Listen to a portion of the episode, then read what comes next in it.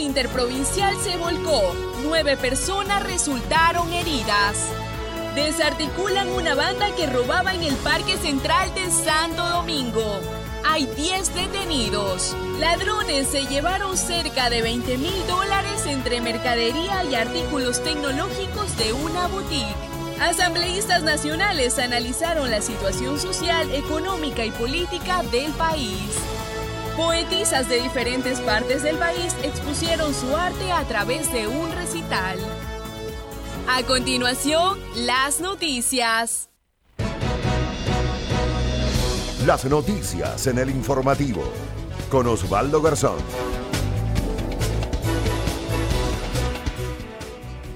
Saludos cordiales, señoras y señores. Ya estamos listos para compartir con ustedes esta primera entrega de noticias a través de Majestad Televisión. Saludándoles, hay eh, lluvia en el ambiente, en exteriores, eh, con la presencia del invierno, aunque claro, todavía no ha entrado con fuerza en este sector del país. Sin embargo, hay que tomar precauciones, especialmente para quienes están preparándose para salir de casa a laborar en esta mañana.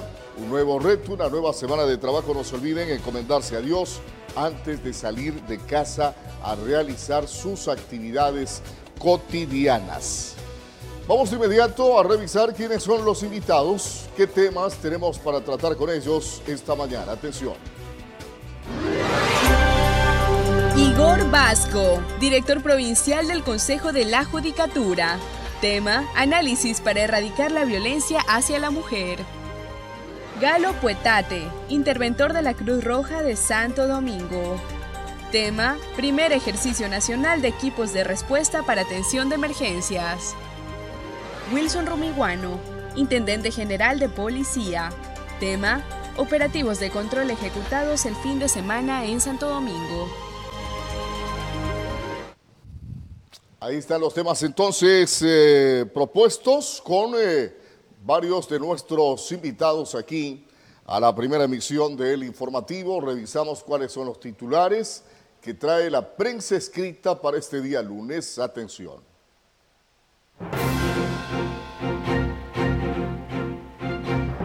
Empezamos con Diario La Hora. Atención, vías de acceso a centros turísticos en mal estado. En la comuna Sáchila, Chihuilpe, hay aproximadamente 3 kilómetros de asfalto que están deteriorados. Aparece allí una imagen que es sumamente elocuente ilustrando este titular. Seguimos revisando, accesibilidad sigue siendo un sueño, la falta de rampas o el hecho de que las que ya están no cumplen con las normas necesarias, dificulta la movilidad de quienes tienen discapacidad física. Titulares de la prensa escrita, atención, Moreno estaría perdiendo apoyo. Algunos analistas consideran que la crisis política en el Ecuador se debe en gran parte o gran porcentaje a los múltiples eh, desaciertos entre el presidente Lenín Moreno y los dirigentes de varios sectores populares. Desacuerdos. Seguimos revisando. Atención, titulares de contraportada de la hora. Muere, eh, muere en la vía San Jacinto un joven de 22 años. Perdió pista en un vehículo. Los acompañantes lo dejaron abandonado. Seguimos revisando titulares. Vehículo lo impacta. Un carro chocó a una moto donde iba un hombre y una mujer. Ellos resultaron heridos. El chofer del auto fue aprehendido. El percance sucedió en la avenida Quito y Río Yamboya, en el centro de la ciudad. Hay monarcas en el interuniversitario. La selección masculina del Instituto Sáchila y la femenina de la UTE alcanzaron las copas del primer lugar. Los partidos finales fueron muy competitivos y llenos de emociones en las dos porterías. Esto es lo que tiene que ver al ámbito deportivo universitario en Santo Domingo. Vamos con Diario Centro. Atención, luto, fallece el cantante Pepe Parra en Guayaquil. Eh, nuestro sentimiento de pesar a sus familiares, un cantante con gran trayectoria en nuestro país. Eh, las nuevas generaciones no lo conocieron, pero sí las anteriores. Murió aplastado Edgar eh, Chacha, de 22 años, murió cuando la camioneta en la que se movilizaba se volcó en el kilómetro 5 de la vía San Jacinto del Pulguá. Titulares que estamos revisando a esta hora de la mañana, titulares con gráfica que aparecen en los principales rotativos. Bombillo apagado, MLE perdió en casa ante Macará y complicó sus posibilidades de clasificar a semifinales. ¿Qué pasa con el bombillo? Allí están los titulares entonces, el mejor en la mitad del mundo. Se trata del tenista Federer que estaba participando de un torneo amistoso en la capital de la República, torneo de exhibición, se llama en el ámbito tenístico a este tipo de eventos que se dan en diferentes ciudades del mundo y eh, la capital del Ecuador no fue la excepción. Bien, listos para revisar en detalle las informaciones en esta primera emisión.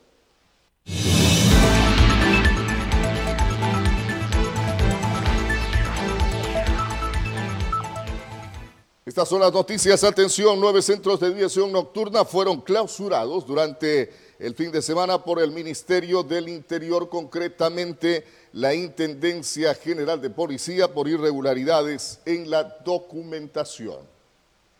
El Ministerio del Interior, en conjunto con la Policía Nacional, realizaron dos operativos durante el fin de semana en bares, discotecas y licorerías.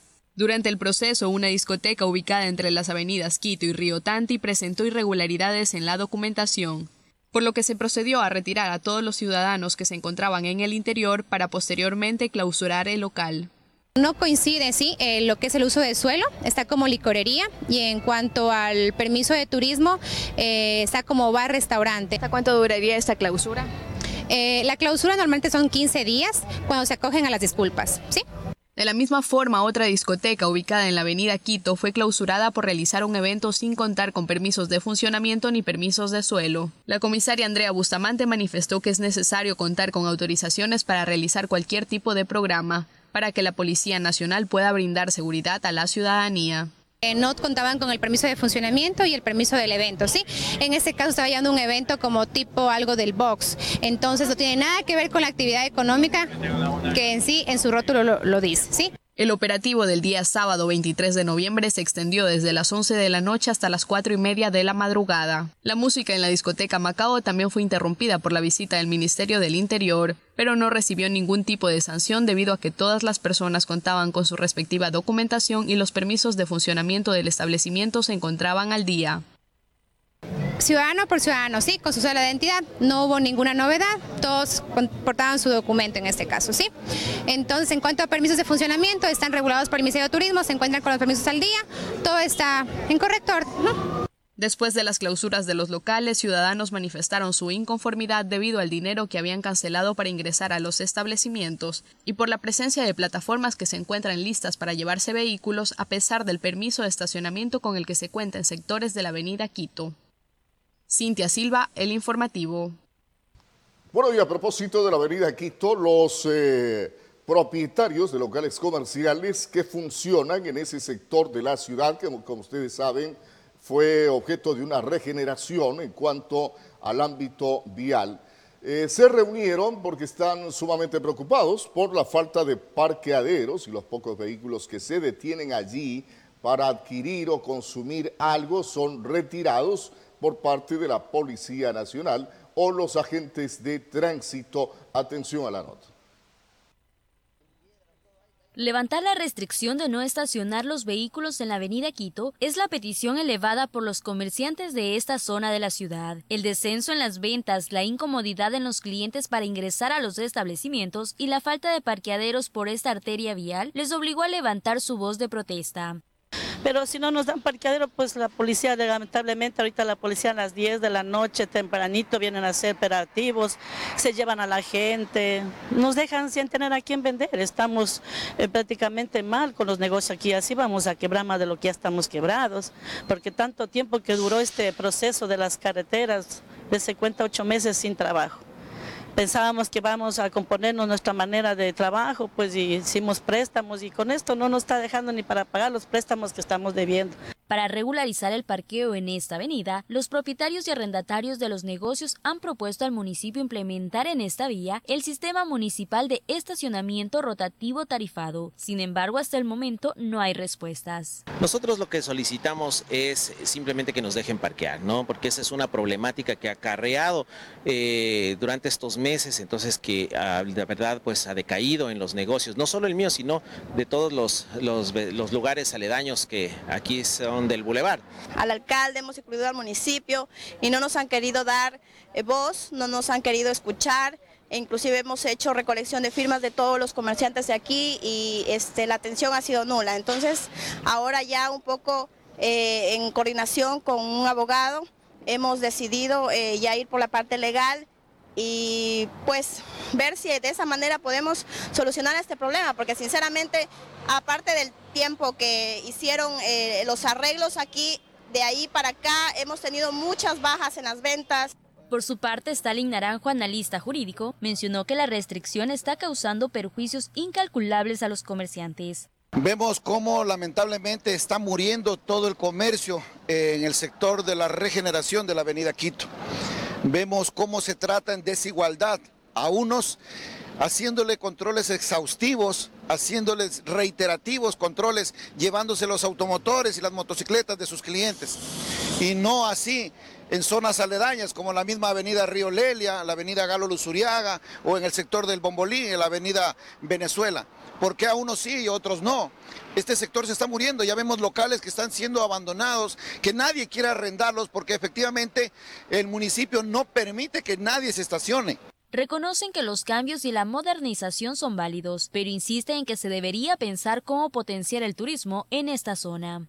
Nicole Albán, El Informativo. Y atención al conmemorarse este lunes 25 de noviembre, el Día Internacional de la Eliminación de la Violencia contra la Mujer, diferentes organizaciones se unieron para expresar su apoyo al género. En Santo Domingo, cinco muralistas de diferentes partes del país pintaron un mural que llama a la sensibilización por el respeto a la mujer y sus derechos. Cinco mujeres de Santo Domingo, Quito, Guayaquil y Machala se unieron para crear un mural que se dio lugar entre las avenidas Río Tuachi y 29 de Mayo, en el lateral derecho de la ex escuela Caracas, con el propósito de concienciar a la ciudadanía sobre el respeto a la mujer para la ciudadanía, para que se sensibilice sobre la no violencia hacia la mujer, sobre los derechos de las mujeres. El mural mide aproximadamente 20 metros de ancho por 3 metros de alto y describe la palabra mujer. Cada letra fue realizada por una muralista diferente, donde cada una tuvo la oportunidad de expresar lo que para ella significa su género. Estoy tomando referencia a una imagen de una mujer indígena con todos los acontecimientos que pasaron este año en, el mes de octubre y los asesinatos de no solamente hombres, sino también de mujeres que salieron a protestar con sus hijos en brazos. Yo hago graffiti, eh, hago mis letras y me encanta hacer esto. Sí. ¿Qué tiempo te demanda hacer esto? Mm, algo bien hecho, bien, bien hecho, unas cuatro o cinco horas. La muralista santodomingueña Mayra Cadena fue la promotora de este proyecto denominado El arte de ser mujer, que además de concienciar sobre la lucha para erradicar la violencia, también busca promover a la mujer en el arte urbano, ya que Cadena afirma que esta es una actividad realizada en su mayoría por hombres dar un poquito de iniciativa en el empoderamiento de la mujer en el arte, porque en este tipo de arte urbano más es un poquito el sexo masculino, ¿no? Entonces son muy pocas eh, el sexo femenino, pero con estas iniciativas queremos que las mujeres no tengan miedo al qué dirán. Este mural inició la agenda de 16 días de activismo contra la violencia de género, la misma que finalizará este 10 de diciembre con una ruta por la no violencia. Cintia Silva, El Informativo. Continuamos con las noticias. Nueve poetisas de diferentes partes del país se dieron cita este sábado para exponer sus sentimientos a través de las letras dedicadas al género femenino con el propósito de promover este arte literario a los habitantes del cantón. El desamor, la libertad, el amor propio y el erotismo fueron algunas de las principales temáticas que abordaron nueve poetisas en Santo Domingo, con el objetivo de dar a conocer su talento y fomentar el desarrollo de la literatura en todas las edades. En una primera parte hemos hecho una sección a la que hemos llamado Dolores, donde hacemos denuncia, donde hacemos mención el temas de femicidio y violación con nuestras letras. Muchas veces las mujeres, los hombres, todo el mundo tiene guardado cosas y es una manera de poder expresar con magia lo que uno siente. Entonces, por eso es que yo empiezo a hacer poesía reivindicativa hacia la mujer.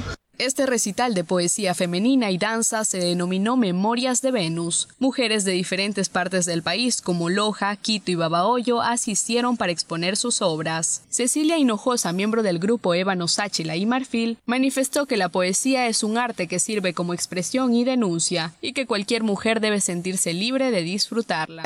Desgraciadamente, en nuestra sociedad muchas veces se nos tiene de una manera muy taimada, donde a las mujeres se nos prohíbe expresar lo que sentimos es como un tabú expresar la sensualidad y la sexualidad femenina. Eh, estoy convencida que el complemento eh, somos los dos géneros. Entonces la experiencia sí es muy bonita porque uno puede expresar los pensamientos y los sentimientos a través de las letras. Durante el acto también se dio a conocer el próximo lanzamiento de una obra de teatro titulada Nostalgia, dedicada al género femenino, que combina la música, la actuación y la danza. Estamos en el proceso ya en la etapa final, ya realizamos un preestreno hace dos semanas, teniendo buena respuesta del público.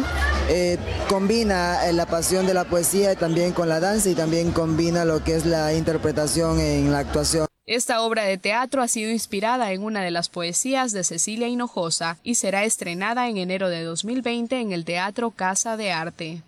Cintia Silva, El Informativo. La expresión del arte también estuvo presente en el Parque Lineal Manuel Ramos, donde se realizó una programación especial. Seis grupos de diferentes partes del país deleitaron a la ciudadanía con música y danza. Con el objetivo de dar a conocer las diferentes culturas que integran el país y promover las costumbres y tradiciones santo-domingueñas, se llevó a cabo el evento denominado Festival de Danza Nacional en el Parque Lineal Manuel Ramos. En homenaje al asentamiento colono, eh, que es un ícono y que es un eh, acontecimiento histórico en Santo Domingo, el objetivo es eh, precisamente preservar y revivir esa historia a través de la cultura. El evento inició a las 8 de la noche. Durante el acto se presentaron seis grupos de diferentes partes del país que deleitaron a los espectadores con su música y danza. Nosotros tenemos un festival nacional de danza donde han venido de tres provincias, han venido de Riobamba, de Ambato y de Chone. Son gestores culturales que le dan mayor peso. Roberto Mora, director de Cultura, Arte y Patrimonio, expresó que estos eventos deberían realizarse durante todo el año y no solo en el mes de noviembre. Eh, la obra física, la obra de cemento es importante, pero también es importante la cultura, el arte. La proyección es de que no solamente en el mes de noviembre se desarrollen estas actividades, sino de manera permanente durante el año. Cerramos donde comenzamos en la colonización, el monumento del colono, lo inauguramos y el 30, el 30 de noviembre va a ser la finalización de noviembre, mes de las artes. Este programa fue parte del proyecto Noviembre, Mes del Arte y la Cultura 2019, el mismo que ya ha presentado varias actividades destinadas a fortalecer a la comunidad con políticas públicas culturales. Cintia Silva, El Informativo.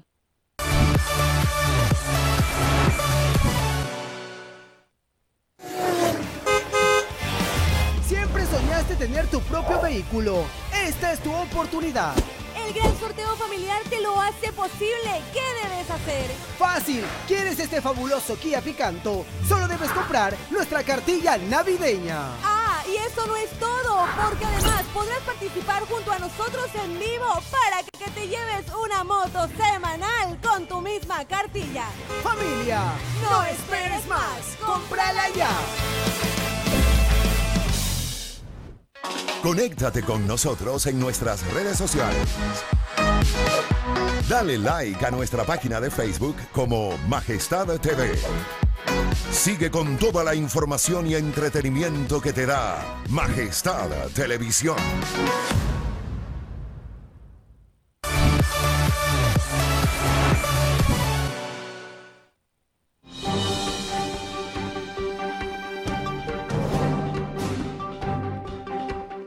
Empezamos, señoras y señores, la secuencia de entrevistas, que es algo muy característico en esta primera emisión de El Informativo a través de su canal Majestad Televisión.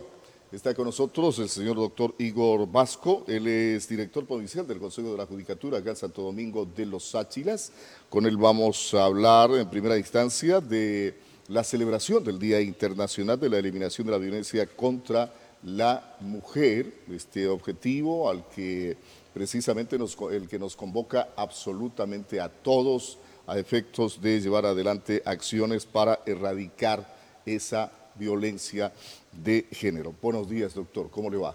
Buenos días, doctor. Un saludo a toda la ciudadanía y a todos los televidentes a nivel nacional que nos están mirando. ¿Cuáles las actividades, eh, cuáles son las actividades básicamente que a través del Consejo de la Judicatura se viene dando y hoy culminan con motivo de este Día Internacional?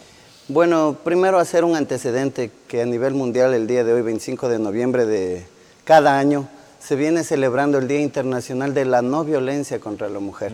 El antecedente se da en República Dominicana en el año de 1900, 1960, cuando fueron brutalmente asesinadas las hermanas Mirabal.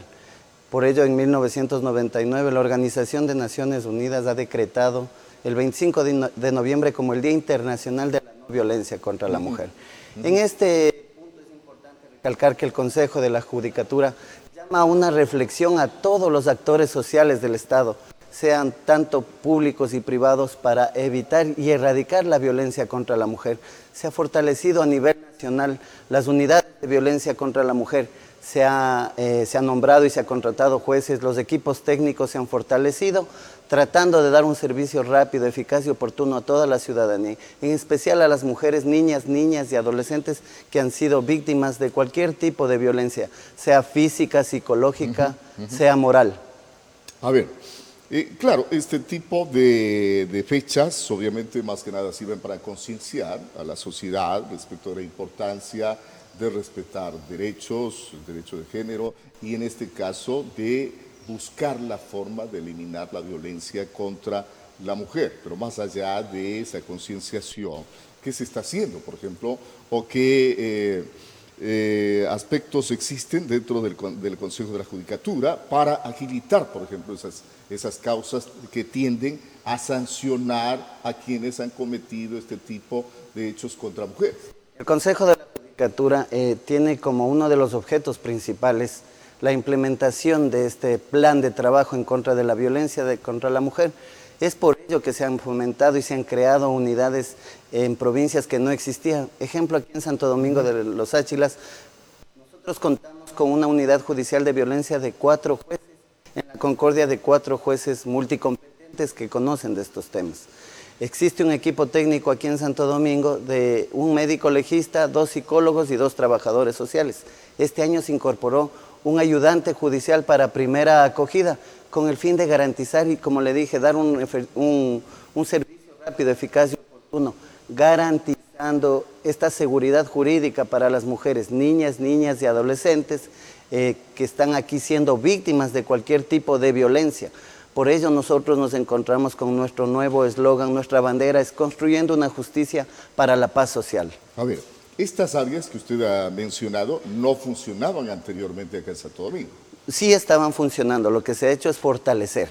Nosotros siempre mantenemos una capacitación para todos los funcionarios. De igual manera, eso le decía, el ayudante judicial fue el que fue, se nos, se nos dotó con un ayudante judicial para fortalecer el servicio de primera acogida, es donde llegan directamente las víctimas que en un lapso de aproximadamente dos horas ya obtienen las medidas de protección necesarias para garantizar su integridad y evitar la revictimización por parte del agresor. Ahora, eh, recordando este Día Internacional, me parece que han habido actividades específicas al interior de la Judicatura. Así es, el día viernes nosotros realizamos una casa abierta para socializar con toda la ciudadanía, para que conozcan que el Consejo de la Judicatura investiga, sanciona y erradica cualquier tipo de violencia contra la mujer. Es una actividad que la realizamos muy bonita, participaron Gobernación, Consejo Provincial, el IES, el Ministerio de Salud Pública, en donde se hizo conocer que no más violencia contra la mujer. Nuestra casa abierta se, denominó Vida sin Violencia. ¿Cómo estamos en términos generales con la Administración de Justicia en la provincia? La Administración de Justicia en la provincia de Santo Domingo de los Áchilas, tengo que decirlo, está manejándose de una manera correcta y objetiva. Seguimos nosotros trabajando en beneficio de toda la ciudadanía, dando una, un servicio de justicia rápido, eficaz y oportuno, con calidad y calidez para toda la ciudadanía.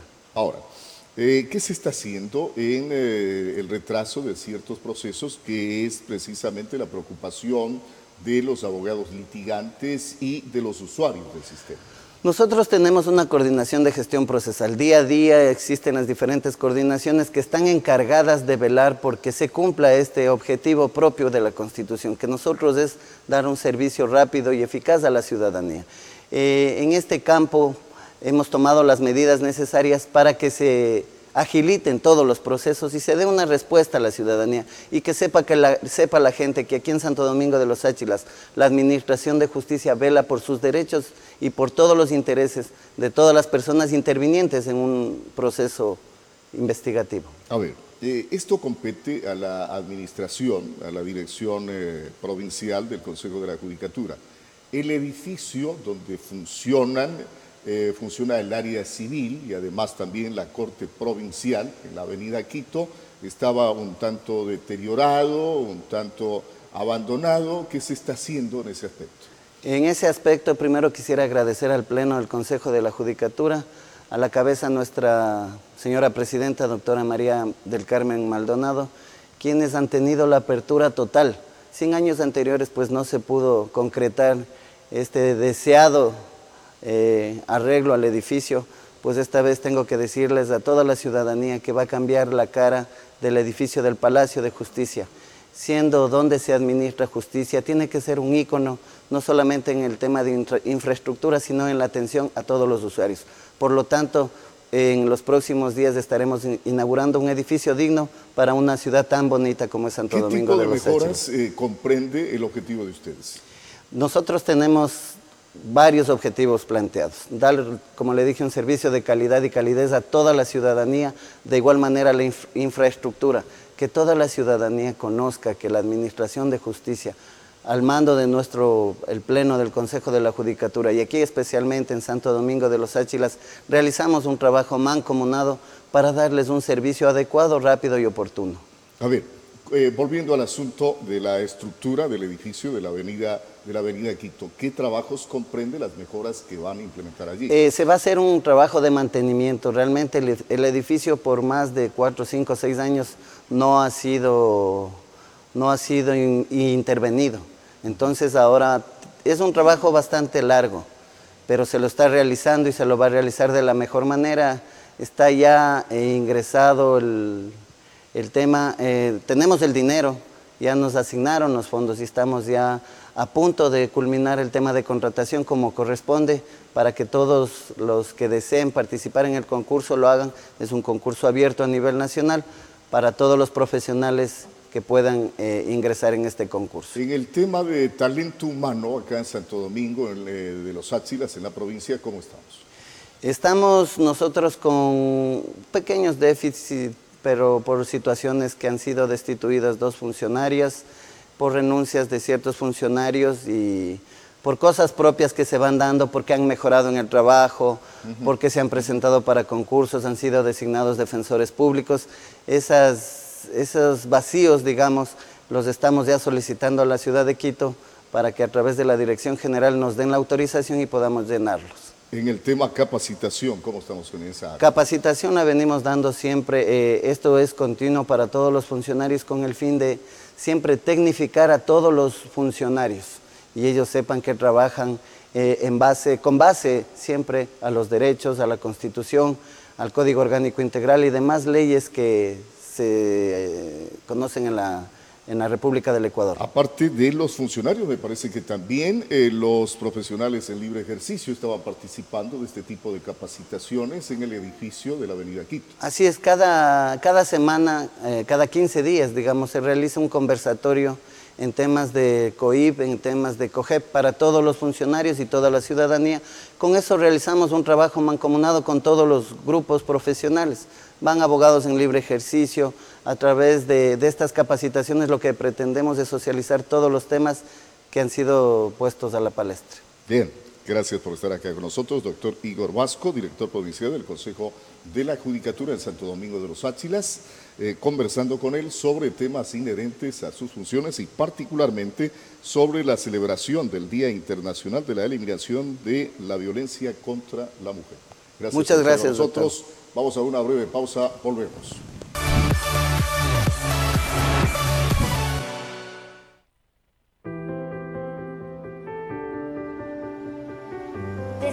Confíen en nosotros, que no los vamos a defraudar, vamos a trabajar con alma y con corazón y con la técnica de la mano para sacar adelante a nuestra provincia Santo Domingo de los Áchilas.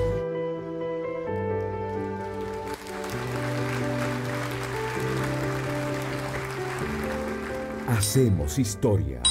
Santo Domingo de los Áchilas, provincia mágica. Las necesidades que ocurren en su comunidad las conoce de primera mano a través de nuestra pantalla.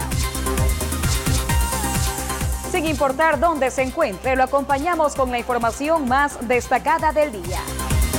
Lady Carrera, en el informativo Segunda Emisión, desde las 12 y 30, por Majestad Televisión. Majestad Televisión en la comunidad. Escribe tus denuncias a nuestro número de WhatsApp 0999-619-054. Es hora de que tu voz sea escuchada, porque en Majestad Televisión siempre estamos contigo.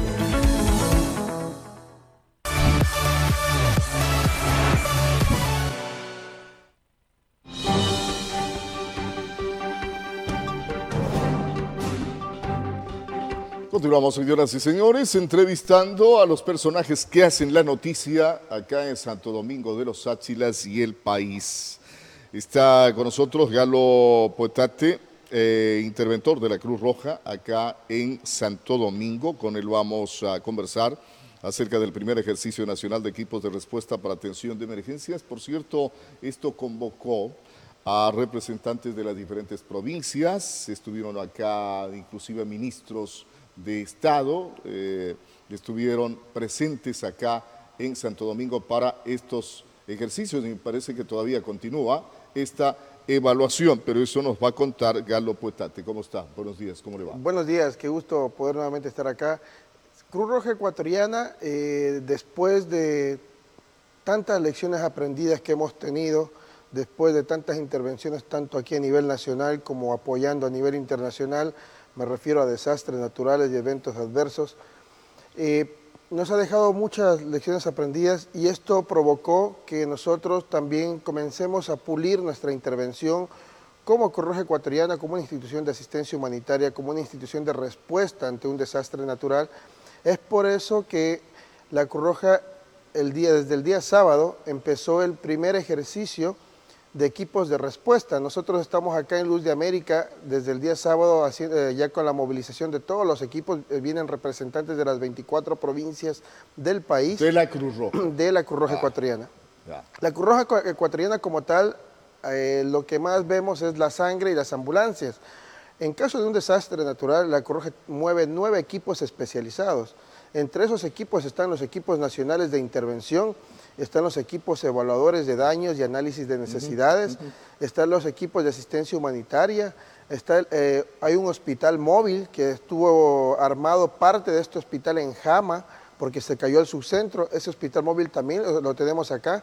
Está la unidad eh, de abastecimiento de agua en caso de emergencias, que tienen plantas potabilizadoras, un laboratorio físico-químico, que este se encarga de abastecer agua segura en caso de un evento adverso, en caso de un desastre natural. ¿Cuál es el modelo de gestión que tienen ustedes interiormente, el voluntariado?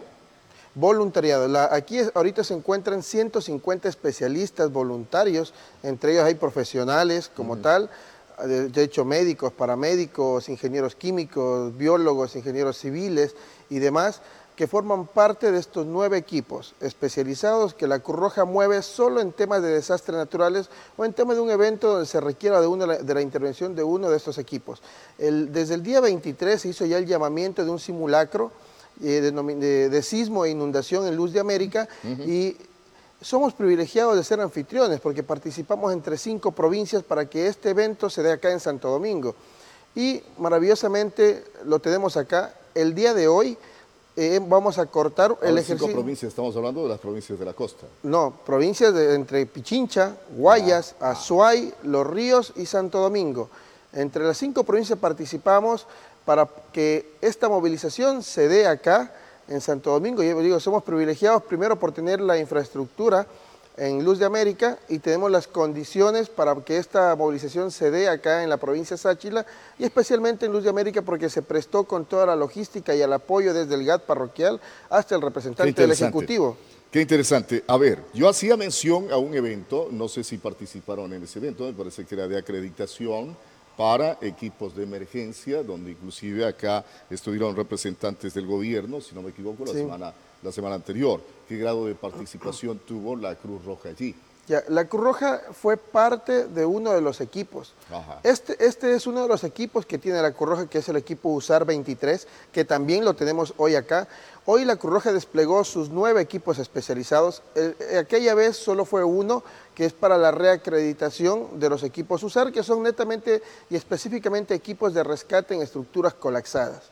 Eso hay que diferenciar. Ese es uno, de los equipos especializados que tiene la Cruz Roja. Aparte de eso, tiene ocho equipos más, inclusive un equipo que es en coordinación con la Fiscalía para el manejo digno de cadáveres, que es algo que fallamos bastante en el terremoto de Pedernales. Este equipo también se activó eh, esta vez porque también se va a simular cadáveres y queremos ver cómo manejan eh, el tema del, valga la redundancia, el manejo de cadáveres, que fue una falencia bastante fuerte en el terremoto de Pedernales. Esto en coordinación con la Fiscalía General A del ver, Estado. las actividades que ustedes van a realizar eh, estos días acá en Santo Domingo de los Áchilas con la participación de equipos de cinco provincias se van a centrar exclusivamente en Luz de América. Es netamente la parroquia Luz de América y sectores aledaños. Ya. Hay que recalcar, o sea, no, no son de cinco provincias, son de las 24 provincias los que conforman los equipos.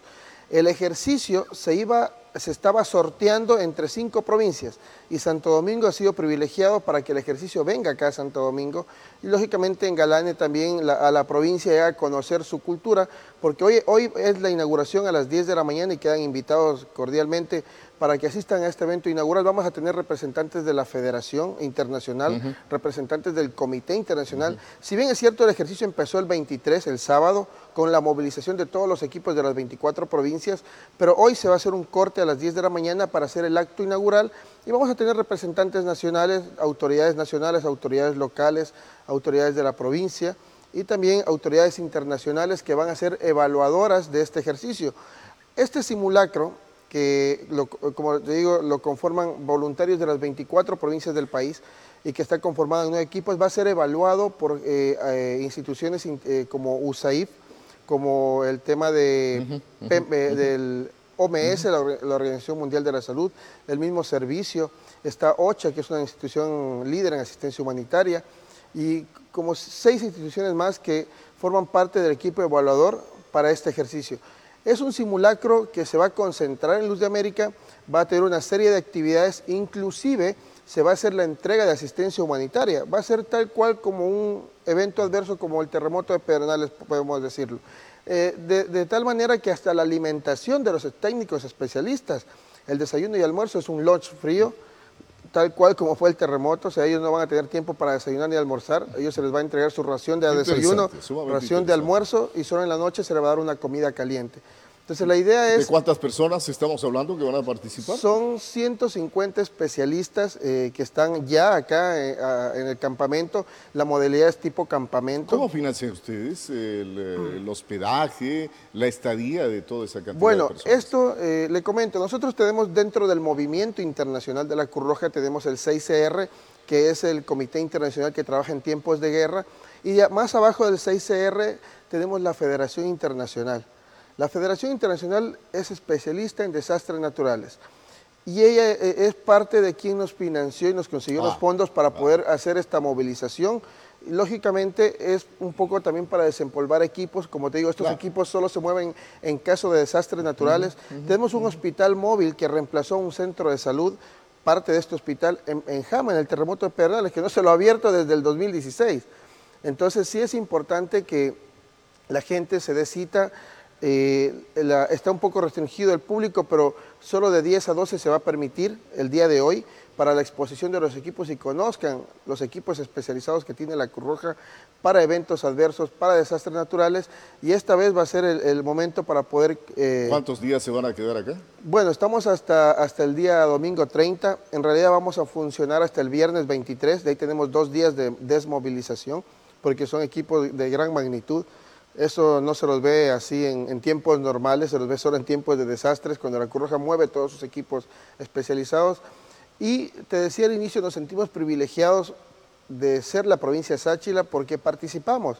Participamos eh, a través de una evaluación con la Federación Internacional entre las cinco provincias antes mencionadas y nosotros cumplimos todos los requisitos y es por eso que se da aquí en la provincia de Sáchila esta movilización nacional. ¿Se ha pensado en alguna fecha, en algún día en que acá en el centro de la ciudad se puedan exhibir por lo menos esos equipos para que una mayor cantidad de ciudadanos y ciudadanas tengan acceso a observarlos?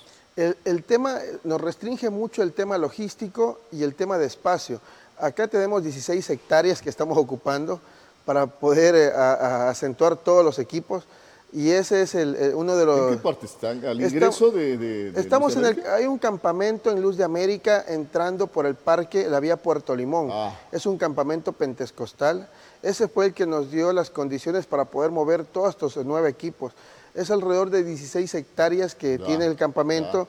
El hospital móvil cubre un área de un estadio, para que tengan una idea más o menos. Entonces, hay el equipo de WASH, que es otro equipo grande, que es un equipo de abastecimiento de agua en caso de desastres, casi cubre una hectárea. Entonces, son, son equipos que tienen que tener su espacio para poder eh, desenvolverse y, esa va a ser una limitación como para traerlos acá, al, en este caso, al centro de Santo Domingo. Claro, porque yo decía, sería interesante de que una mayor cantidad de personas tenga acceso a poder observar todos esos equipos que ustedes manejan y que tienen para asistir a las personas en caso de desastres. Lo que sí les invitaríamos a los medios para que puedan hacer la cobertura y a través de los medios la gente pueda conocer eh, los equipos especializados que tiene la Cruz Roja y toda esa logística que se ha movido acá. En realidad es una logística increíble. Ayer estábamos viendo alrededor de solo flotas, hay como 30 flotas y equipos logísticos y demás para poder realizar este ejercicio. La idea es evaluar un plan nacional de respuesta que tiene la Cruz Roja Ecuatoriana para el país. Y ese es el objetivo principal. Bien, gracias por estar acá con nosotros. Galo Potate, interventor de la Cruz Roja acá en Santo Domingo, dándonos a conocer sobre este evento que se va a desarrollar teniendo como sede la capital de la provincia y concretamente la parroquia Luz de América, donde se están concentrando equipos de la Cruz Roja de cinco provincias del país, incluyendo la nuestra. Gracias por su presencia. Vamos a una breve pausa. Volvemos.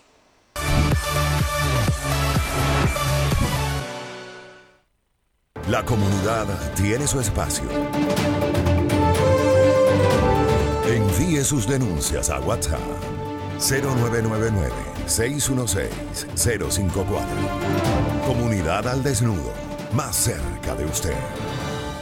Por Majestad Televisión. Ahora, escucha Majestad FM. Ahora escucha Majestad FM en el canal 3 de TVNet. Majestad FM. Majestad FM. Con todos sus programas, locutores y DJs, están las 24 horas contigo en el canal 3 de TVNet. Majestad FM. La soberana del aire. Ahora en el canal 3 de TVNet. Mantente informado sobre el mundo del deporte local, nacional e internacional con la mejor alineación de Majestad Televisión. 100% deportivo. Lunes, 20 horas, por Majestad Televisión.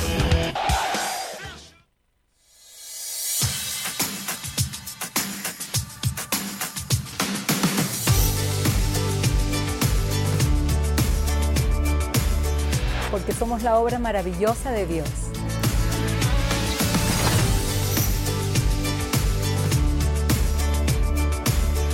Porque no existe un modelo perfecto de mujer.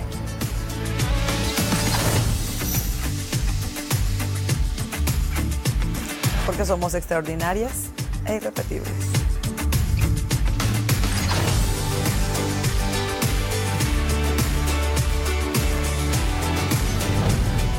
Somos perfectas y perfectas.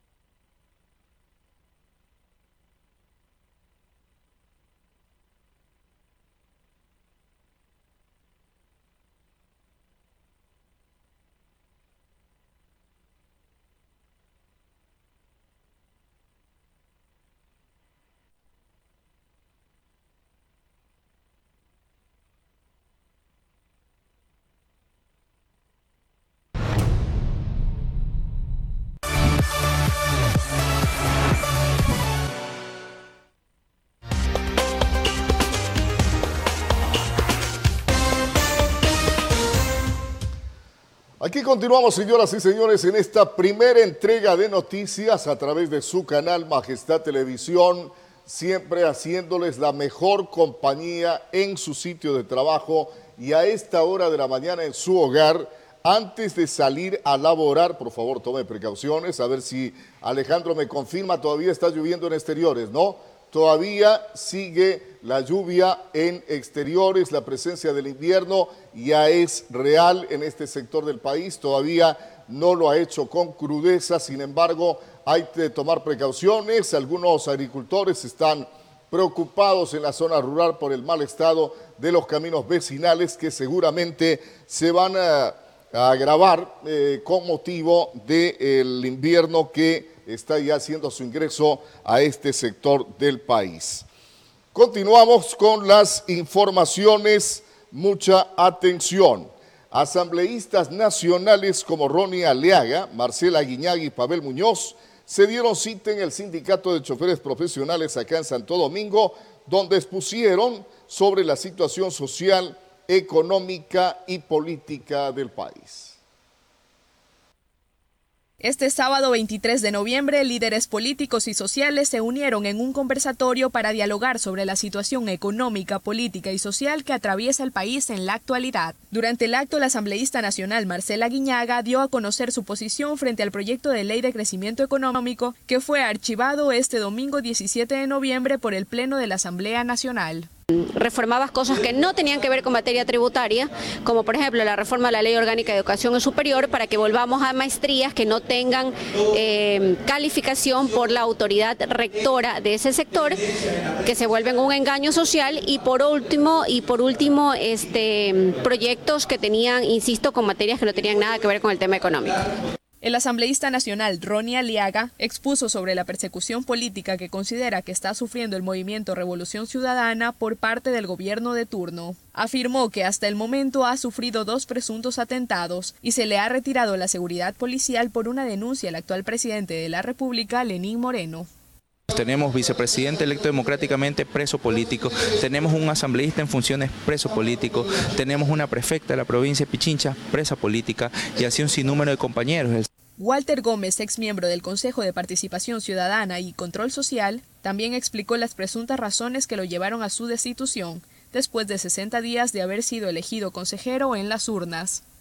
Nosotros decidimos eh, emprender nuestras agendas, que es la agenda del ciudadano común, defender, respetar, coordinar acciones reales de la población. Pero ¿qué es lo que pasó? No les gustó precisamente al poder político. En este acto también se hicieron presentes los asambleístas Pavel Muñoz y Amapola Naranjo, así como también Fausto Jarrín, abogado defensor del expresidente Correa. Al final del programa se realizó el lanzamiento de una plataforma democrática ciudadana con el fin de buscar nuevos líderes políticos. Cintia Silva, El Informativo.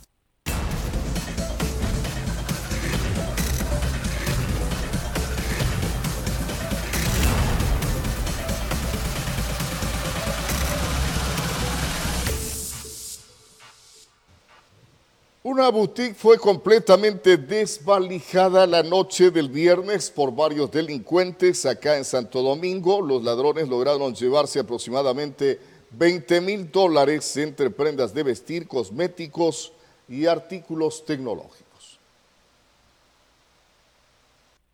Exactamente a las 8 horas y 47 minutos de la noche, una boutique ubicada entre las calles Payatanga y Guayaquil fue asaltada cuando sus puertas ya se encontraban cerradas. La dueña del establecimiento afirmó que se llevaron aproximadamente 20 mil dólares entre prendas de vestir como pantalones, vestidos, camisetas, relojes, perfumes, zapatos y artículos tecnológicos. Cuatro personas ingresaron al local y sacaron la mercadería en fundas, mientras una camioneta blanca doble cabina los esperaba desde afuera. Se presume que los asaltantes son los mismos que han realizado varios atracos en la ciudad con el mismo método.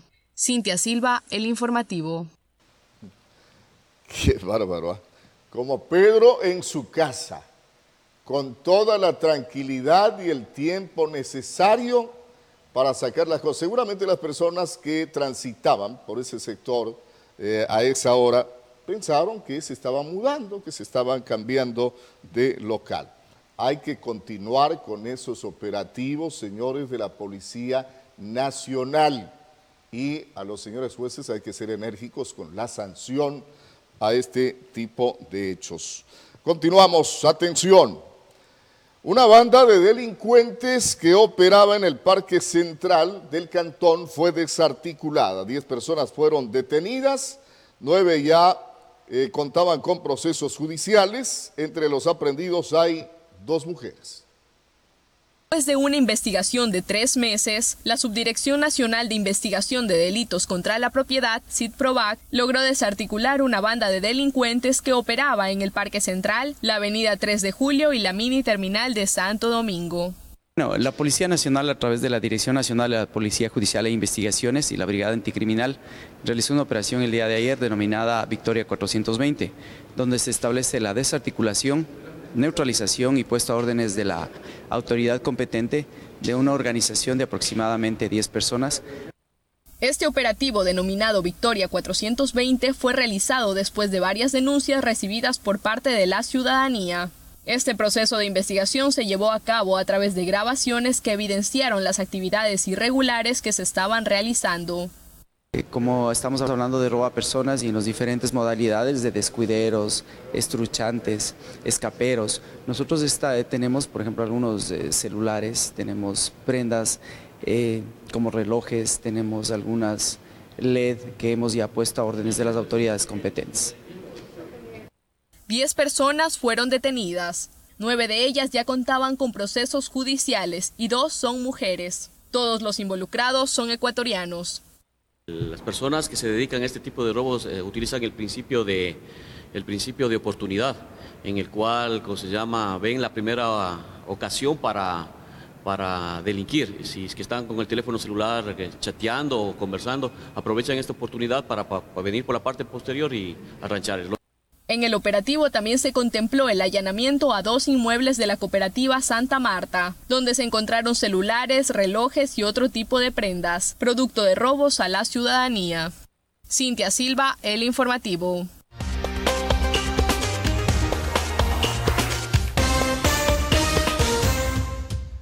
Bueno, ya a propósito de este operativo en el Parque Saracay, en el corazón de la ciudad, estos operativos no tienen que ser de vez en cuando, señores de la Policía Nacional.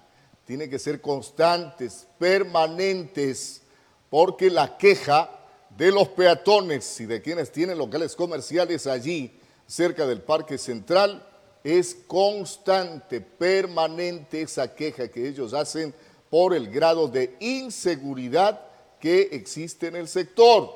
Ahora ya no es el Parque Saracay de antes, donde inclusive la gente se quedaba pernoctando, durmiendo en las bancas del parque y no pasaba absolutamente nada.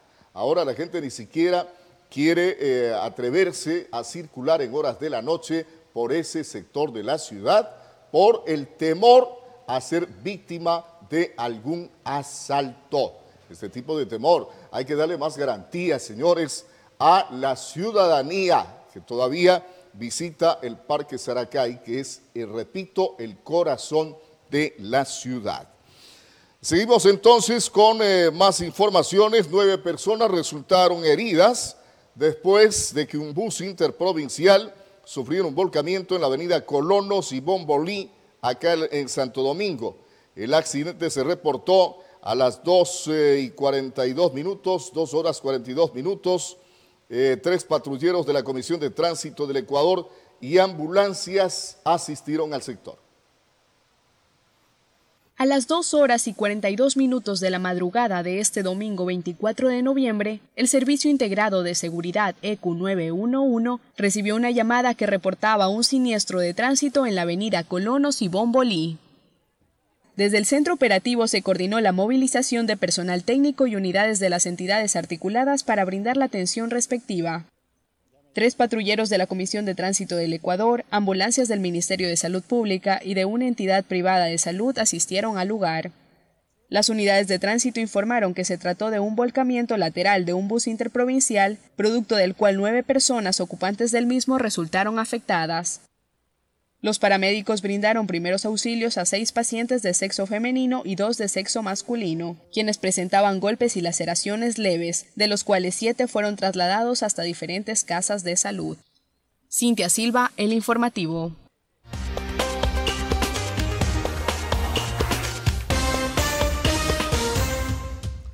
Vamos inmediato al ámbito nacional. La Comisión de Desarrollo Económico aprobó el informe sobre la proforma presupuestaria del Estado para el año 2020. Existen 15 recomendaciones en temas de salud, economía y educación.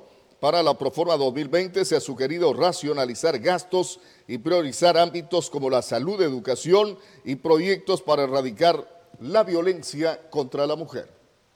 Cumpliéndose con los plazos, la Comisión de Desarrollo Económico aprobó el informe sobre la Proforma 2019. Son 15 recomendaciones en temas a salud, educación, jubilación, economía, entre otros. Es así que la mesa sugiere, entre otros aspectos, realizar una priorización y racionalización de los gastos, esto por la disminución del 3,3% de la Proforma para el 2020 en relación al presupuesto del año anterior.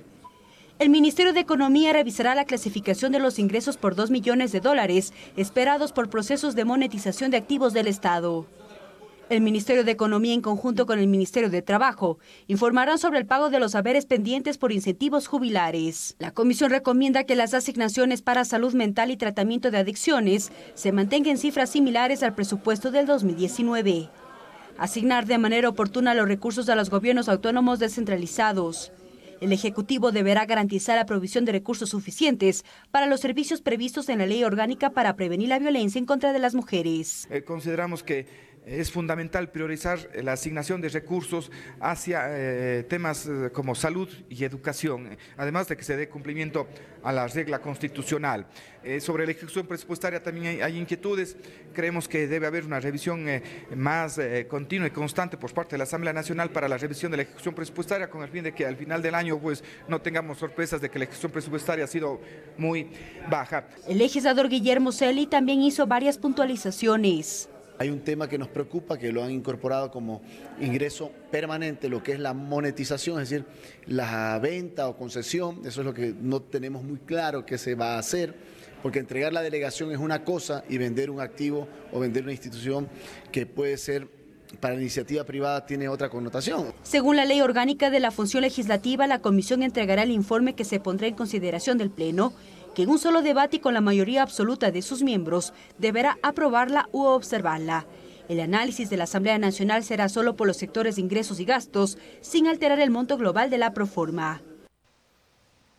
Ojalá ahora sí los señores asambleístas tengan el tiempo necesario para analizar y hacer sus observaciones absolutamente a toda la proforma, no del 2019, 2020, es para el próximo año fiscal del gobierno nacional. Esta proforma que, eh, de acuerdo a un calendario, tiene que pasar por diferentes instancias, entre ellas la Asamblea Nacional, de acuerdo al tratamiento establecido por la ley para este tipo de trámites. Repito, ojalá tengan el tiempo suficiente los señores asambleístas para hacer sus observaciones. No vaya a pasar como el proyecto urgente de fortalecimiento económico. Vamos con eh, más informaciones. Atención. Después de que el Pleno de la Asamblea archivara el proyecto de ley económico, se creó el nuevo proyecto de ley presupuestaria realizado en consenso con diferentes sectores del país. Esta es una propuesta que contempla la eliminación del 20% del pago del anticipo a la renta como requisito para acceder a facilidades de pago en instituciones públicas. Atención. Según el presidente de la República, el nuevo proyecto económico urgente mantiene la esencia del que fue archivado por la Asamblea Nacional, esta vez creado en consenso con distintos sectores del país y las diferentes bancadas del Parlamento. Acordamos que más allá de nuestras naturales diferencias, el Ecuador, nuestro Ecuador, necesita de actores políticos responsables y enfocados en el bienestar de todos. Ahora el documento se llama Proyecto de Ley de Reformas Tributarias, en el cual hay algunas propuestas que se mantienen, como el 0% del IVA para tiras reactivas para la medición de glucosa, pero también se suma la bomba de insulina y los marcapasos. Este documento de 50 artículos propone la eliminación del anticipo para acceder al refinanciamiento de deudas, elimina el pago del 20% como requisito para acceder a facilidades de pago en instituciones públicas como el SRI, el IES y la banca pública. Se condonará los intereses de créditos educativos a 9.000 jóvenes. Se reduce el 10% del valor a pagar del impuesto a la renta para las provincias de Cotopaxi, Imbabura, Bolívar, Chimborazo, Tungurahua y Cañar, para los sectores de la agricultura y también para la ganadería. 30.000 familias que recibieron bonos para viviendas por el terremoto de abril se les condonará intereses y multas y se les devolverá el copago.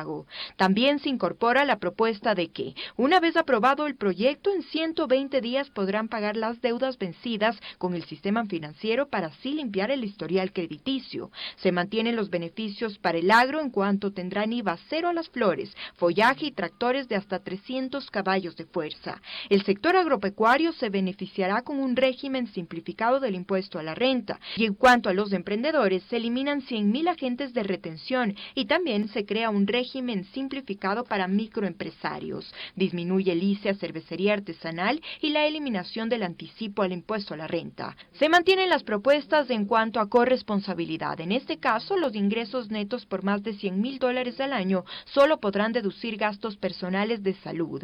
10 mil empresas que generaron ingresos mayores a un millón de dólares durante 2018 contribuirán durante tres años en los sectores prioritarios y vulnerables del país. Habrá un ICE progresivo para fundas plásticas y el 10% a planes de telefonía postpago. Estas son algunas de las propuestas que incorpora el proyecto de ley. Una vez que llegó a la Asamblea Nacional, los legisladores deberán tramitarlo tal como lo hicieron la primera vez, cumpliendo el plazo de 30 días como escribe la Constitución. Se le ha cambiado de nombre y el mismo Ejecutivo admite que casi el contenido es similar al que fue rechazado en la Asamblea Nacional. Ojalá los señores legisladores tengan el tiempo para poder analizar este proyecto y sus eh, alcances, especialmente el impacto en el sector social, en la población en general. Vamos con otra noticia, mucha atención. Durante la reunión de la Comisión de Derechos Colectivos se solicitó la concesión de frecuencias en igualdad de condiciones para los medios de comunicación y el cumplimiento de sus códigos deontológicos eh, y la banca pública. Atención. La concesión de frecuencias y la autorregulación de los medios de comunicación fueron parte de las temáticas discutidas al interior de la Comisión de Derechos Colectivos en el marco de las reformas a la Ley Orgánica de Comunicación. Gisela Dávila, directora del Centro de Estudios Superiores de Comunicación para América Latina, CIESPAL, resaltó la importancia de que las concesiones de frecuencias sean en igualdad de condiciones. Acceder en igualdad de condiciones al uso del espectro radioeléctrico igualdad de condiciones no es lo que en este momento se está dando, según los mismos informes que se ha presentado por las auditorías de concesión de frecuencias, que son varias las que se han hecho hasta el momento.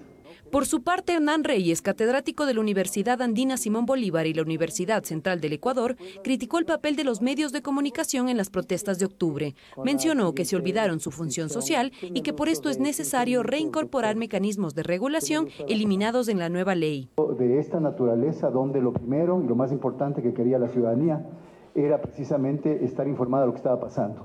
Hemos llegado o llegamos eh, atónitos en ese momento a ver que los medios de comunicación masivos más importantes de carácter comercial, fundamentalmente, que son los que tienen las mayores audiencias, eh, lo que hicieron es esquivar precisamente eh, su función social, eh, no tomar en cuenta o no considerar que el tema de la protesta social era un tema de relevancia pública, de interés general, Además, Reyes destacó que existe una falta de concordancia entre lo que establece la Ley sobre Servicio Público de Comunicación y lo que reza en la Constitución. Es así que planteó que sería necesario establecer que los medios de comunicación están al servicio del público. No importa su naturaleza jurídica, no importa que sean privados, no importa que sean públicos, no importa que sean comunitarios, pero mantener la idea de servicio. Servicio, yo diría servicio al público. Cuando hablamos de servicio al público nos estamos refiriendo a eh, público como audiencias, público como lectores, público como radioescuchas, público inclusive como usuarios cuando se trata de medios digitales. La necesidad de que el Consejo de Regulación y Desarrollo de la Información y Comunicación Cordicom exija el cumplimiento de los códigos deontológicos que maneja cada medio de comunicación fue otro de los aportes del catedrático. La mesa legislativa continuará recibiendo aportes con el fin de construir las reformas en mira de entregar un marco legal más eficiente.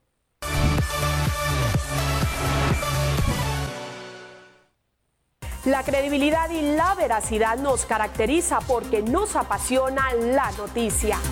Siempre marcados con la objetividad de un periodismo responsable. Esto es El Informativo.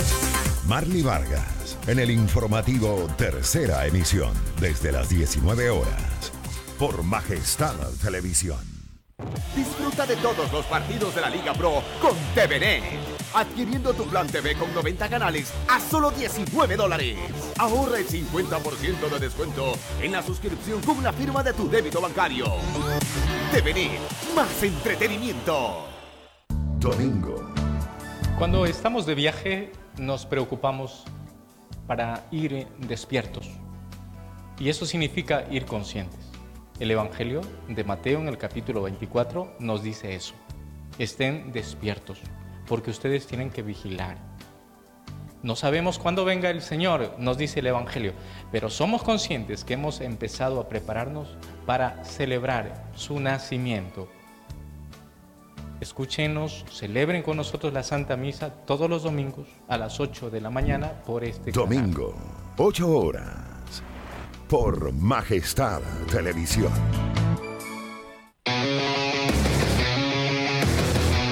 Comprometidos con el entretenimiento familiar. Somos la revista estelar de la región. Turismo nacional e internacional. Emprendedores. Seres urbanos. Todo esto demuestra nuestra especialidad. Deportes de aventura y full adrenalina.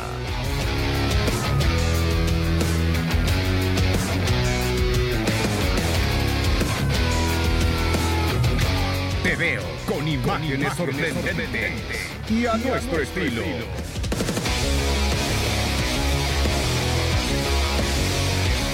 Te veo, miércoles 20 horas con su reprise, domingos 9 de la mañana y 8 de la noche. Solo por Majestad Televisión, Canal 39. Conoce. Aprende. Pero sobre todo, diviértete. Educa, lunes a viernes, 15 horas 30, por Majestad Televisión. Mantente informado sobre el mundo del deporte local, nacional e internacional con la mejor alineación de Majestad Televisión. 100% deportivo. Lunes, 20 horas, por Majestad Televisión.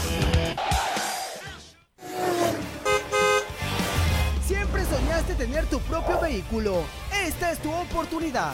El gran sorteo familiar te lo hace posible. ¿Qué debes hacer? Fácil. ¿Quieres este fabuloso Kia Picanto? Solo debes comprar nuestra cartilla navideña. Ah, y eso no es todo, porque además podrás participar junto a nosotros en vivo para que te lleves una moto semanal con tu misma cartilla.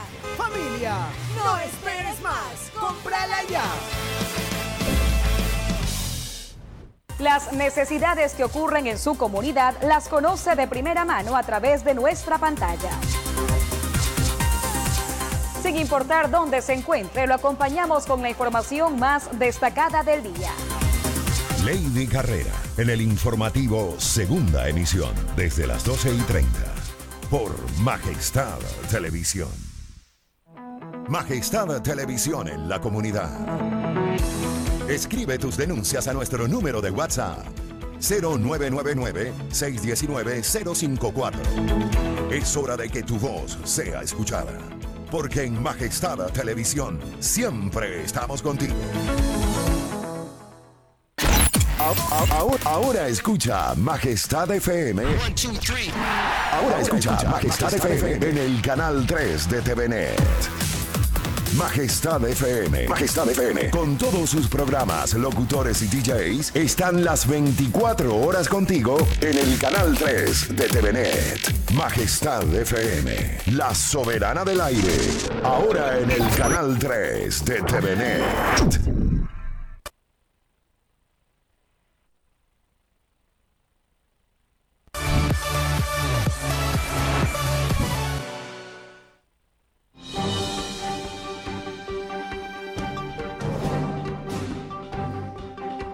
Bien, estamos listos para la siguiente entrevista, que va a ser muy particular, por cierto. eh, pero antes vamos a observar una nota que tiene relación con el tema que vamos a tocar.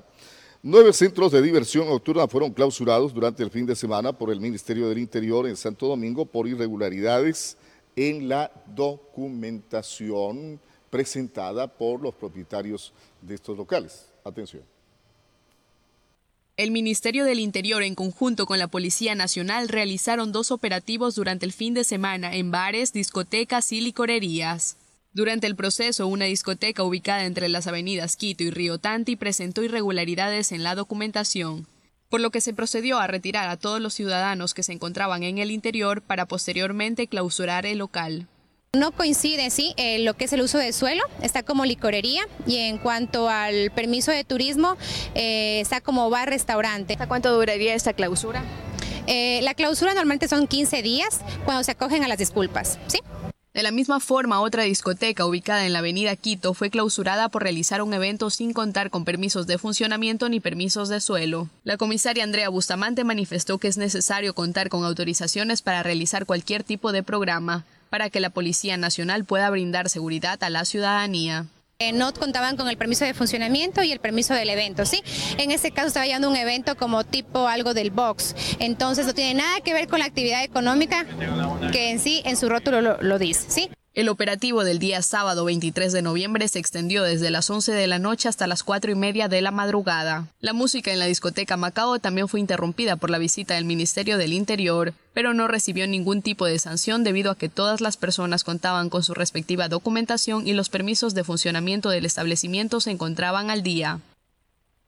Ciudadano por ciudadano, sí, con su cédula de identidad, no hubo ninguna novedad, todos portaban su documento en este caso, sí. Entonces, en cuanto a permisos de funcionamiento, están regulados por el Ministerio de Turismo, se encuentran con los permisos al día, todo está en correcto ¿no? Después de las clausuras de los locales, ciudadanos manifestaron su inconformidad debido al dinero que habían cancelado para ingresar a los establecimientos y por la presencia de plataformas que se encuentran listas para llevarse vehículos a pesar del permiso de estacionamiento con el que se cuenta en sectores de la avenida Quito. Cintia Silva, El Informativo. Bien, vamos precisamente a tocar este tema, el relacionado con la avenida Quito. La problemática que se presenta allí por la falta de parqueaderos no solamente está afectando a los propietarios de los locales comerciales en el sector, que ya sienten las pérdidas por esta situación. Sus clientes no pueden parquear sus vehículos porque se los lleva la autoridad competente y después, obviamente, ya saben el trámite que tienen que realizar para recuperar ese vehículo. Y también eh, está creándole problemas inclusive a las autoridades para que realicen el, eh, un control eficiente respecto de sus competencias en ese sector de la ciudad. Está con nosotros el señor Intendente de Policía, Wilson Rumiguano, Intendente General de Policía acá en Santo Domingo de los Áchilas.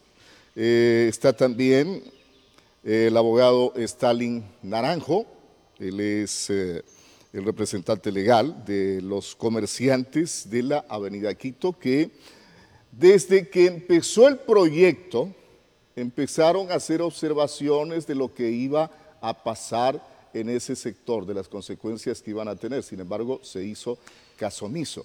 ¿Cómo está la situación en la actualidad? Señor Intendente, ¿cómo se están eh, moviendo las autoridades en el control que de acuerdo a sus facultades deben realizar allí en ese sector de la ciudad? Eh, muy buenos días, muchas gracias por la invitación. A nombre de la Gobernación de Santo Domingo Los Ángeles reciban un cordial saludo de parte de nuestro gobernador, el ingeniero Rodrigo García. Efectivamente, eh, los operativos se siguen realizando, ¿no? Semana tras semana. cada semana está de turno una autoridad en este caso, la semana que, acabo de pasar, estuvo de turno la Comisaría Segunda Nacional de Policía. Esta semana que ingresa, estoy nuevamente de turno, está de turno la Intendencia General.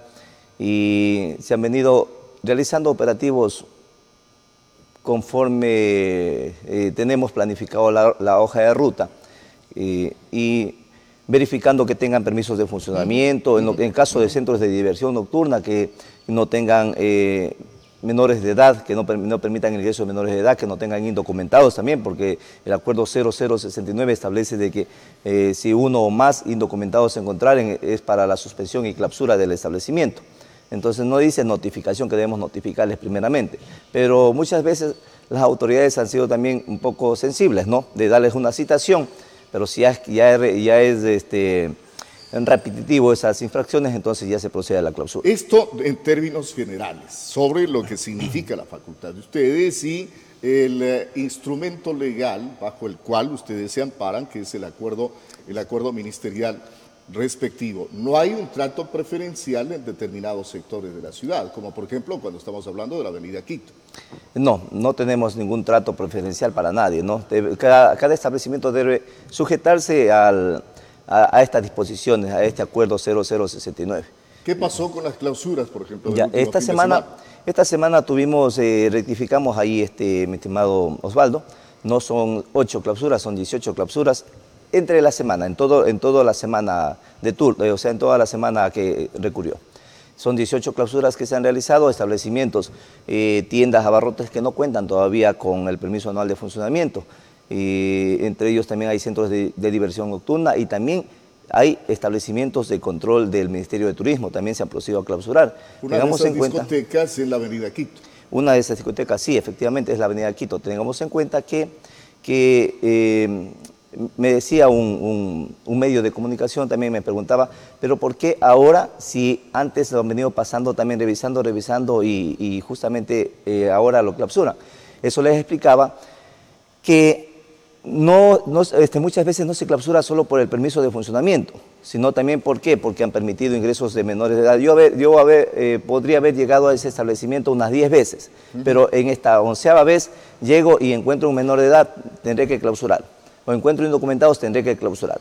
Ya, entonces, y me preguntaban también del, permiso. Efectivamente, yo pasé una vez por allá y lo vuelvo a repetir en, el medio de comunicación, eh, me, mostraron el permiso de turismo, entonces tranquilamente por el permiso yo no podía ya, eh, bueno, llegar. pero sin embargo, sí, revisar los eh, indocumentados. El contenido de ese, de ese permiso, es decir, al momento que si, si me dan para una actividad no pueden realizarme otra. Ya, al momento que me presentan la, licencia de turismo veo que es turístico, ya, ahí, ahí lo dejo. Entonces, no, no voy a indagar más allá, porque cada, cada institución, antes de emitir un permiso, tiene su competencia para poder ser a revisar la documentación Perfecto, eh, señor Intendente. A ver, ¿cuál es la preocupación de los comerciantes de la, de la avenida Quito? Eh, eh, con esto de la falta de parqueaderos y con esto también de los controles que les está afectando. Bueno, muy buenos días a todos quienes nos ven. Gracias a Majestad por la oportunidad. Creo que todos estamos palpando y viendo la gran preocupación que tienen los comerciantes y quienes somos de Santo Domingo y nos eh, visitamos frecuentemente este sector regenerado de Santo Domingo. Vemos cómo los locales están siendo abandonados, eh, devueltos a los arrendadores, porque no hay comercio, se está matando el comercio.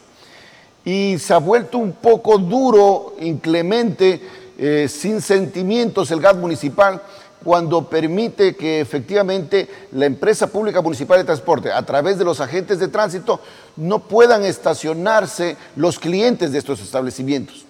Ellos esperaban o añoraban que la obra concluya para tener beneficios, para tener eh, ingresos eh, superiores a los que ya venían. Se les creó una expectativa. Se les creó una expectativa de comercio, supuestamente, por ser regenerado, iba a estar bonito, y ahora es peor la situación están llamados ya a cerrar las puertas y no estamos exagerando, vayan, visiten el sector y van a encontrar con un sinnúmero de locales que ahí se, arriendan. Locales que apenas han estado dos, tres meses los devuelven. ¿Y eso por qué? Y le invito a usted y al ciudadano que nos está viendo. Estaciones solo el vehículo hay 10 minutos. Inmediatamente llega una moto, inmediatamente en la noche los controles y es reiterativo el acoso. Y nosotros nos preguntamos, ¿por qué solo ese sector? ¿Y por qué no la avenida Río Lelia? ¿Por qué no la avenida Venezuela que tiene comercios similares? ¿Por qué no la avenida Galo eh, Luzuriaga?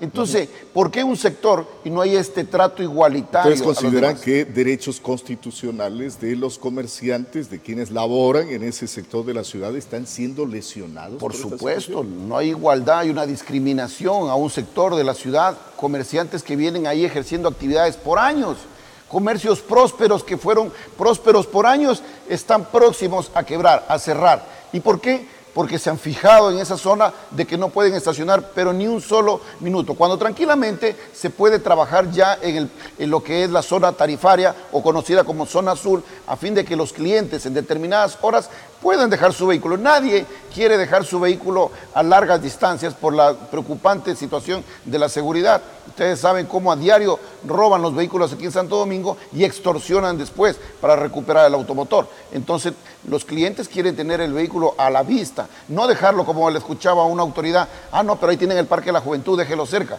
Pero los que tienen comercio en el sector, por ejemplo, eh, del, Hotel Saracay, en las cercanías también establecimientos, efectivamente nos ponemos a pensar, ¿Qué pasa? ¿Qué pasa con Santo Domingo? ¿Por qué las autoridades no se vuelven un poquito a favor del comercio? ¿Qué observaciones eh, han hecho los moradores cuando recién estaba construyéndose esa avenida para evitar este tipo de falencias? Bueno, hay un tema que siempre ha faltado en Santo Domingo, que es la socialización. Simplemente se impone un proyecto, un modelo que para muchos es exagerado. Por ejemplo, el, el ancho de la vereda, la acera es completamente grande. En otros casos, demasiado angosta la vía. Pero en estos casos donde la vía es amplia, que es el sector donde está ubicado, por ejemplo, la heladería Green Frost, sectores donde hay restaurantes, bares, centros de diversión nocturna, encontramos una vía ancha que tranquilamente pueden ahí hacerse las eh, zonas azules para que se parquen los vehículos y también algo, mi estimado amigo, el tema de poder utilizar esas veredas anchas como bulevar, con parasoles, eh, ser atractivo turístico como en las grandes ciudades del mundo. Aquí en Quito tenemos en la zona del Amazonas cómo se puede utilizar eh, eh, estas aceras grandes a fin de que llame, atraiga el turismo, pero sin zonas azules y, con un control estricto por parte del municipio, al no permitir tampoco que se generen este tipo o incentivos económicos, eh, simplemente ¿Es cierto que los propietarios han solicitado últimamente la implementación de las zonas azules ahí? Sí, efectivamente uno de los requisitos de ellos, a fin de que se establezcan horarios, ya, bueno, el municipio quiere eh, controlar en determinadas horas, ya, nos acogemos eso, pero estableciendo horarios, a fin de que sean las horas de mayor venta eh, comercial, las que se dejen libertad para que puedan los clientes establecer eh, o fijar, eh, parquear sus vehículos. Bien, señor Intendente, ustedes indudablemente van a continuar con, su labor y simplemente aplicando el acuerdo, el acuerdo ministerial que tienen en manos. Efectivamente, mi estimado Osvaldo, nosotros tenemos esa herramienta como quiera para que nos permite el control de los establecimientos regulados por el Ministerio de Gobierno. Entonces, entre ellos, como lo digo, todos los establecimientos, bares, karaoke, discotecas, centros de diversión nocturna, centros de tolerancia, panaderías, confiterías. Entonces, hay muchos establecimientos, eh, los hoteles, los este, residenciales, hostales también son regulados por el Ministerio de Turismo.